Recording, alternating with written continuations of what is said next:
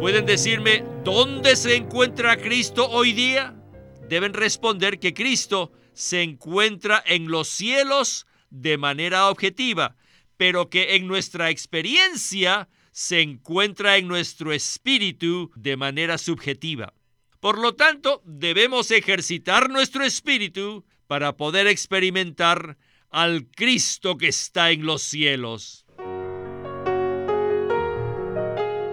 Bienvenidos al estudio Vida de la Biblia, un estudio para obtener más revelación de las Santas Escrituras que se centra en la experiencia que los creyentes tienen de la vida divina en Cristo por medio del Espíritu Santo. Si desean, pueden escuchar gratuitamente todos los programas radiales del Estudio Vida en nuestra página de internet radiolsm.com. En el estudio vida del libro de Hebreos, continuaremos hoy con otro mensaje maravilloso respecto a Cristo como nuestro gran sumo sacerdote según el orden de Melquisedec. Para la mayoría de las personas, incluyendo a muchos cristianos, las palabras alma y espíritu son intercambiables. Sin embargo, Hebreos capítulo 4, versículo 12, nos revela que no solo el alma y el espíritu son diferentes, sino que además la palabra de Dios puede separarlos o partirlos. Si nosotros no conocemos la diferencia entre el alma y el espíritu, perderemos una de las claves más importantes para experimentar y disfrutar a Cristo. Por ello, Hoy estaremos explorando acerca de nuestro espíritu humano en este estudio vida que tiene por título Un gran sumo sacerdote real y perpetuo. Y hemos invitado al estudio vida de hoy una vez más a Oscar Cordero, quien nos ayudará con los comentarios. Bienvenido, Oscar. Estoy muy agradecido de estar aquí nuevamente. Oscar, en este mensaje abarcaremos varios puntos interesantes, pero inicialmente hablaremos acerca de este versículo tan clave que está en Hebreos 4:12. ¿Podría usted leernos este versículo y hacernos una breve introducción? Con gusto. Este versículo dice textualmente, porque la palabra de Dios es viva y eficaz, y más cortante que toda espada de dos filos, y penetra hasta partir el alma y el espíritu, las coyunturas y los tuétanos, y discierne los pensamientos y las intenciones del corazón. Sin duda, el Espíritu es una clave muy importante para disfrutar a Cristo. Según el versículo, la palabra de Dios parte el alma y el espíritu, lo cual nos aclara que el alma y el espíritu son dos cosas distintas. Después de que Cristo se levantó de entre los muertos, llegó a ser el espíritu vivificante. Cuando nosotros creemos en el Señor, Él entra en nuestro espíritu. En segunda de Timoteo 4:22 dice, el Señor esté con tu espíritu. La gracia sea con vosotros. Esto significa que el disfrute y la experiencia de Cristo se relacionan con nuestro espíritu. Así que hasta tanto no se produzca una separación entre nuestra alma y nuestro espíritu, no podremos experimentar a Cristo de manera consistente. El versículo en Hebreos 4:12 es la clave para experimentar a Cristo. El capítulo 4 de Hebreos nos habla de que Cristo es nuestro reposo sabático y nuestro sumo sacerdote que está en los cielos en el trono de gracia. ¿Cómo podemos experimentar a Cristo como nuestro reposo? ¿Cómo podemos experimentar a alguien que está en los cielos? El Cristo que está en los cielos también está en nuestro espíritu como la escalera celestial que une los cielos a la tierra y une la tierra con los cielos. Hoy tenemos el privilegio de estar en la tierra y al mismo tiempo podemos disfrutar al Cristo que está en los cielos, porque Él también se encuentra en nuestro espíritu. Mi experiencia de Cristo era muy limitada hasta que comprendí la diferencia entre el alma y el espíritu.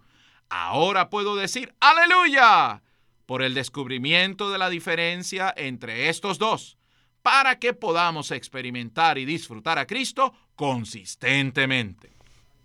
Muchísimas gracias, Oscar, por esta palabra de introducción. En realidad, este mensaje se enfoca en la experiencia que debemos tener de Cristo, y nuestro espíritu humano regenerado es muy crucial para ayudarnos a obtener esa experiencia. Pues bien, escuchemos a Witness Lee en el primer segmento de este estudio Vida de Hebreos. Una vez me invitaron a Indiana, en Estados Unidos, y me quedé en el hogar de unos hermanos. Un día, el hermano que me estaba conduciendo a la reunión me dijo, hermano Lee, durante años los predicadores, los pastores y los ministros en los Estados Unidos les han dicho a las personas que deben buscar al Señor que está allá arriba en los cielos. Pero desde que usted vino a este país, siempre ha dicho a la gente que se tornen a su espíritu, que se vuelvan a su espíritu para encontrarse con el Señor. Esto es completamente diferente. Por supuesto que es diferente. Parece que hay dos direcciones. Por un lado, el Señor está actualmente en los cielos. Él ya no está en la cruz en la tierra. El Señor está sentado a la diestra de Dios en el trono y no hay duda acerca de esto. Pero si el Señor solo estuviese en el trono, ¿cómo podríamos nosotros, las personas en la tierra, contenerlo a Él como su vida? Si Él solamente está lejos, arriba, en los cielos, estaría demasiado lejos de nosotros y no podríamos tenerlo como nuestra vida y como nuestro suministro de vida diariamente. Los creyentes hebreos estaban en peligro de retroceder, estaban tambaleando.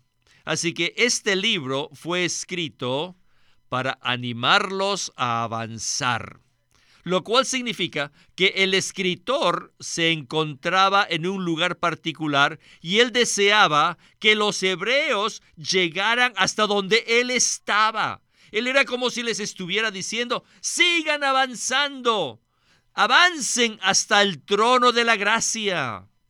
Si el trono de la gracia está en los cielos y nosotros estamos en la tierra, ¿cómo podríamos avanzar hacia Él? ¿Cómo podríamos hacer que este Cristo objetivo, es decir, el Cristo que está en los cielos, llegue a ser nuestra experiencia subjetiva, nuestra experiencia interna? La clave es nuestro espíritu humano, porque es allí donde mora Cristo como la escalera celestial que une los cielos con la tierra y la tierra con los cielos. Según nuestra experiencia, podemos decir que el trono de la gracia está en nuestro espíritu. Esta es la razón por la cual el escritor de este libro dice que primero necesitamos experimentar la separación entre nuestro espíritu y nuestra alma, para que de esa manera podamos avanzar hacia Dios, quien se encuentra en el trono de la gracia en el lugar santísimo. El secreto de esta experiencia se halla en Hebreos 4:12, el partir del alma del espíritu.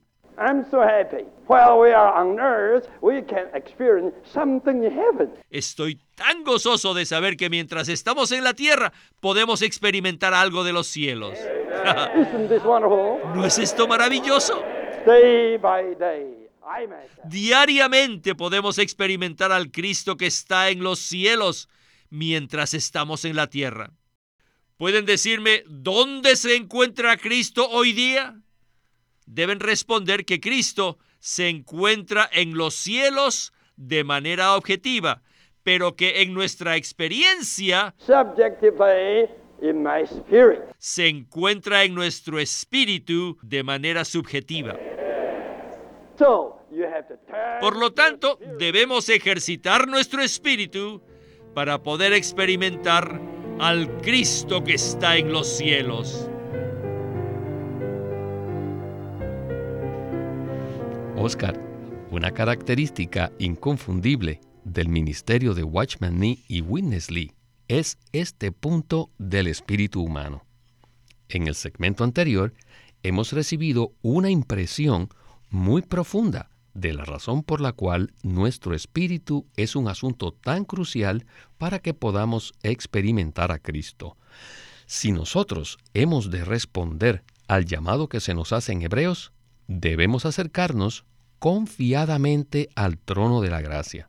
Entonces, ¿podría usted explicarnos por qué es tan importante en cuanto a este asunto nuestro espíritu humano? Nuestro espíritu humano es muy importante porque el Cristo que está en los cielos aparentemente está muy lejos para que podamos disfrutar de su vida y de su suministro de vida. No obstante, según el segmento anterior, el Cristo que está en los cielos como nuestro sumo sacerdote también se encuentra en nuestro espíritu. Por lo tanto, podemos disfrutar de manera subjetiva al Cristo que está en el trono de la gracia. Puesto que Cristo se ha unido a nuestro espíritu, podemos avanzar confiadamente al trono de la gracia, como dice en Hebreos 4:16, al ejercitar nuestro espíritu. Cada vez que nos tornamos a nuestro espíritu, avanzamos confiadamente hacia el Cristo que está en el trono de la gracia, impartiéndose a sí mismo como nuestra vida y nuestro suministro de vida. Podemos experimentar al Cristo que se encuentra en los cielos de manera objetiva, porque también se encuentra de manera subjetiva en nuestro espíritu. Nuestra necesidad consiste en ejercitar nuestro espíritu para poder experimentar a Cristo. Somos las personas más felices del universo porque mientras vivimos en la tierra podemos disfrutar al Cristo que está en los cielos. Mientras hablamos este mensaje, aparentemente usted y yo estamos en la tierra, en realidad estamos en los lugares celestiales con Cristo Jesús, debido a nuestro espíritu. Aleluya. Gloria al Señor. Creo que no sería exagerado decir que esta revelación puede revolucionar por completo nuestra vida cristiana. Pues bien, regresemos de nuevo con Witness Lee para escuchar otro segmento maravilloso de este estudio vida. Adelante. This Christ el Cristo que está en los cielos.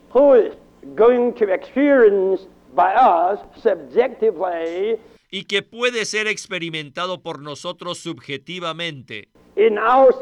En nuestro espíritu es nuestro sumo sacerdote. El libro de Hebreos se centra en el Cristo celestial y el punto principal es que este Cristo celestial es el sumo sacerdote. El punto principal aquí no es que Cristo sea el Salvador o el Redentor, sino que Él es el sumo sacerdote. La primera vez que la Biblia menciona la palabra sacerdote es con Melquisedec. Él era el sumo sacerdote, pero no el sumo sacerdote de un Dios bajo, sino el sumo sacerdote del Dios altísimo. Y el Dios altísimo quiere decir el Dios más exaltado.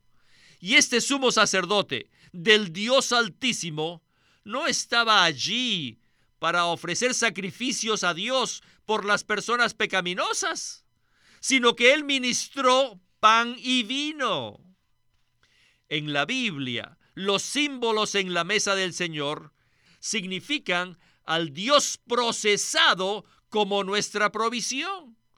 Hoy en día Cristo es nuestro sumo sacerdote, que nos ministra al Dios procesado.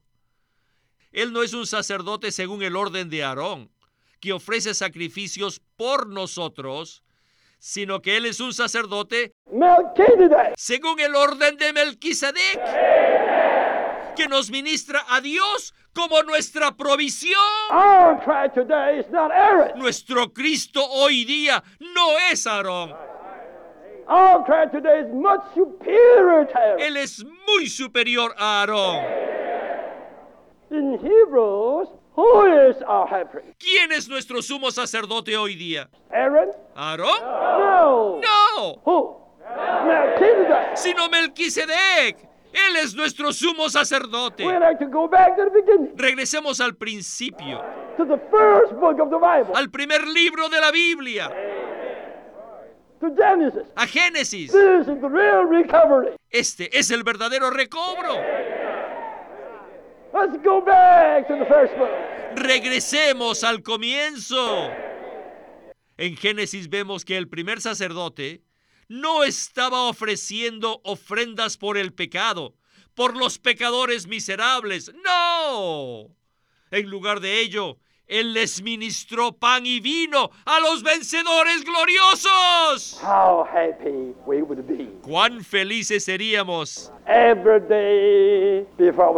si antes de ir a la cama cada noche,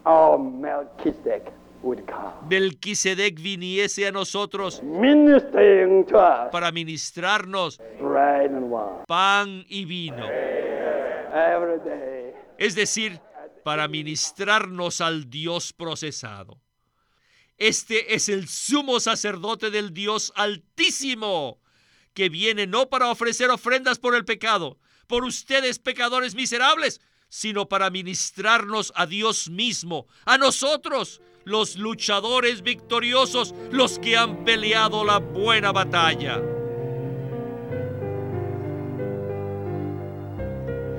Oscar, estoy completamente de acuerdo con Winnesley que sería maravilloso que Melquisedec viniese a nosotros cada noche para ministrarnos pan y vino, es decir, para ministrarnos a Dios mismo. Ciertamente, Melquisedec es una parte muy importante del libro de Hebreos. Y en el segmento anterior, Winnesley afirmó que hoy en día Cristo, como nuestro sumo sacerdote, no es Aarón, sino que es Melquisedec. ¿Podría usted decirnos entonces qué significa esto?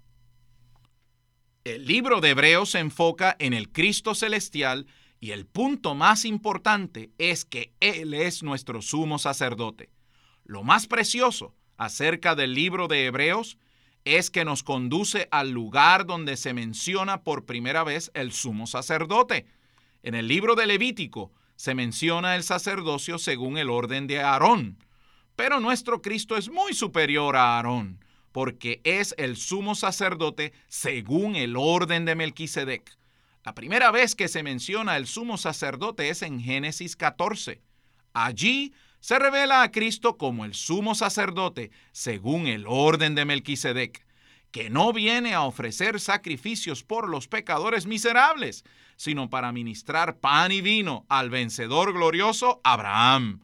Cristo ya no está en el altar o en la cruz, sino en los cielos, y se ministra a sí mismo como pan y vino. ¿Qué significa esto? El pan y el vino indican que Él ha sido procesado, que ha pasado por una serie de pasos, para llegar a ser comido y bebido por nosotros como el maravilloso Espíritu vivificante. Ahora podemos comerle, beberle y disfrutarle como pan y vino para poder vivir una vida celestial en la tierra. Gloria al Señor. Qué glorioso es para todos nosotros poder disfrutar y experimentar a nuestro gran sumo sacerdote. Bueno, regresemos por última vez con Winnesley para escuchar la conclusión de este estudio vida tan animante. Leamos Génesis 14:20 para escuchar lo que dice Melquisedec. Y bendito sea Dios el Altísimo, que entregó a tus enemigos en tu mano. No piensen que Abraham eliminó a todos los enemigos por sí mismo. No. Si leemos cuidadosamente el texto completo, antes de salir a pelear la batalla, Abraham levantó sus manos al Dios altísimo. Eso significa que tuvo contacto con Dios antes de pelear la batalla. Por tanto, no fue Abraham quien mató a los enemigos, sino Dios. Dios lo hizo. Cuando Abraham levantó sus manos a Dios antes de pelear la batalla, no había justicia, no había paz. No existía justicia porque Lot había sido capturado por el enemigo, pero Abraham confió en el Señor por la justicia y por la paz, y salió a pelear la batalla. Y después que Abraham eliminó a todos los enemigos, y Melquisedec vino a encontrarse con él, porque ese era el tiempo de la justicia y la paz. ¿Quién introdujo esta justicia y paz? Fue Melquisedec, el sumo sacerdote. Yo creo que mientras Abraham estaba peleando y matando a los enemigos, Melquisedec debe haber estado orando por él. ¿Creen ustedes que mientras Abraham estaba peleando, Melquisedec estaba durmiendo? ¿Creen que después que él se tomó una buena siesta, se despertó y salió a ministrar pan y vino a Abraham? ¿Creen ustedes? Por supuesto que no. Yo creo que mientras Abraham estaba peleando contra los enemigos, Melquisedec estaba orando por él. El Dios Altísimo respondió sus oraciones y entregó a los enemigos en las manos de Abraham. Después de esta intercesión y después de la victoria de Abraham, Melquisedec ya sabía que era tiempo de aparecerse con pan y vino. Quizás le dijo, hola, ¿cómo te va? Yo sé que estás bien porque he estado orando por ti. ¿Estás cansado?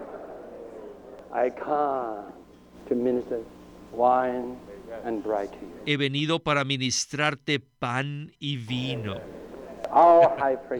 Hoy en día Cristo es nuestro sumo sacerdote, el que intercede por nosotros. Si leemos Hebreos 7 de nuevo, nos daremos cuenta que mientras estamos eliminando las cosas negativas, Cristo, como nuestro sumo sacerdote, está intercediendo por nosotros. Y al final del día, viene a nosotros para ofrecernos pan y vino. Cristo es el Rey de justicia, el Melquisedec de hoy, y como Rey de justicia, Él ha hecho todas las cosas justas delante de Dios y delante de los hombres. Después que Melquisedec vino, hubo justicia y paz. Lean Génesis 14 de nuevo y verán que después que Melquisedec vino, todo estaba lleno de justicia y paz. Pero debe haber una batalla para que venga la justicia y la justicia resultará en paz. Oscar, es muy animante saber que tenemos a Cristo como nuestro sumo sacerdote que intercede por nosotros todo el tiempo. Mientras peleamos las batallas con nuestro yo, contra nuestra mente natural, contra nuestras emociones salvajes y contra nuestra voluntad tan terca, Él está intercediendo por nosotros. A veces pensamos que estamos solos tratando de conquistar a nuestros enemigos, pero en realidad no estamos solos. ¿No es verdad? Claro que no estamos solos. Mientras tratamos de conquistar y matar a nuestros enemigos, Cristo como nuestro sumo sacerdote, intercede por nosotros. Seamos realistas. Nosotros no podríamos derrotar a ningún enemigo por nosotros mismos, pero debido a que Cristo está detrás de nosotros intercediendo, somos capaces de derrotar a todos los enemigos. Aprecio mucho que nuestro sumo sacerdote intercede por nosotros desde el momento en que nos levantamos para que podamos pelear la batalla en contra de todos nuestros enemigos. Como usted mencionó, nuestra primera pelea es contra nuestro yo. Es maravilloso despertarnos en la mañana y ejercitar nuestro espíritu para decir, Señor Jesús, te amo. Inmediatamente matamos nuestro yo, que nunca ama al Señor. También matamos a nuestra carne que le gustaría quedarse en la cama durmiendo. A medida que abrimos nuestro corazón al Señor y nos tornamos al Espíritu cantando y alabando. Ganamos muchas batallas. ¿Por qué ganamos estas batallas? Porque mientras nos tornamos a nuestro Espíritu, Cristo intercede por nosotros para que todas las cosas a las cuales nos enfrentamos sean aniquiladas. Por la noche podemos pasar un buen tiempo con Cristo quien viene a nosotros para ministrarse a sí mismo como el pan y el vino para nuestro disfrute. De hecho, podemos testificar que en el mismo momento en que nos unimos a Cristo para pelear en contra de todas las cosas negativas en nuestras vidas, inmediatamente sentimos que Él ha estado intercediendo por nosotros y también sentimos que Él nos imparte su suministro de vida para fortalecernos. Aleluya por nuestro Melquisedec. Así es, Oscar. La vida cristiana apropiada consiste en eliminar a todos nuestros enemigos durante el día y luego en disfrutar el ministerio de nuestro Melquisedec, quien nos brinda pan y vino al anochecer.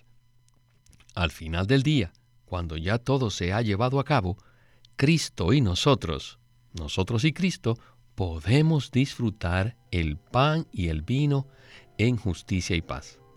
¡Qué Cristo tan maravilloso tenemos!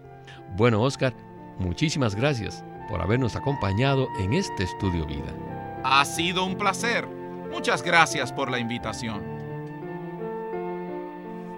Este es Víctor Molina haciendo la voz de Chris Wilde, Oscar Cordero, la de Dick Taylor y Walter Ortiz, la de Winnesley. Los hechos, la fe y nuestra experiencia. Un nuevo libro de Watchman Nee publicado por Living Stream Ministry.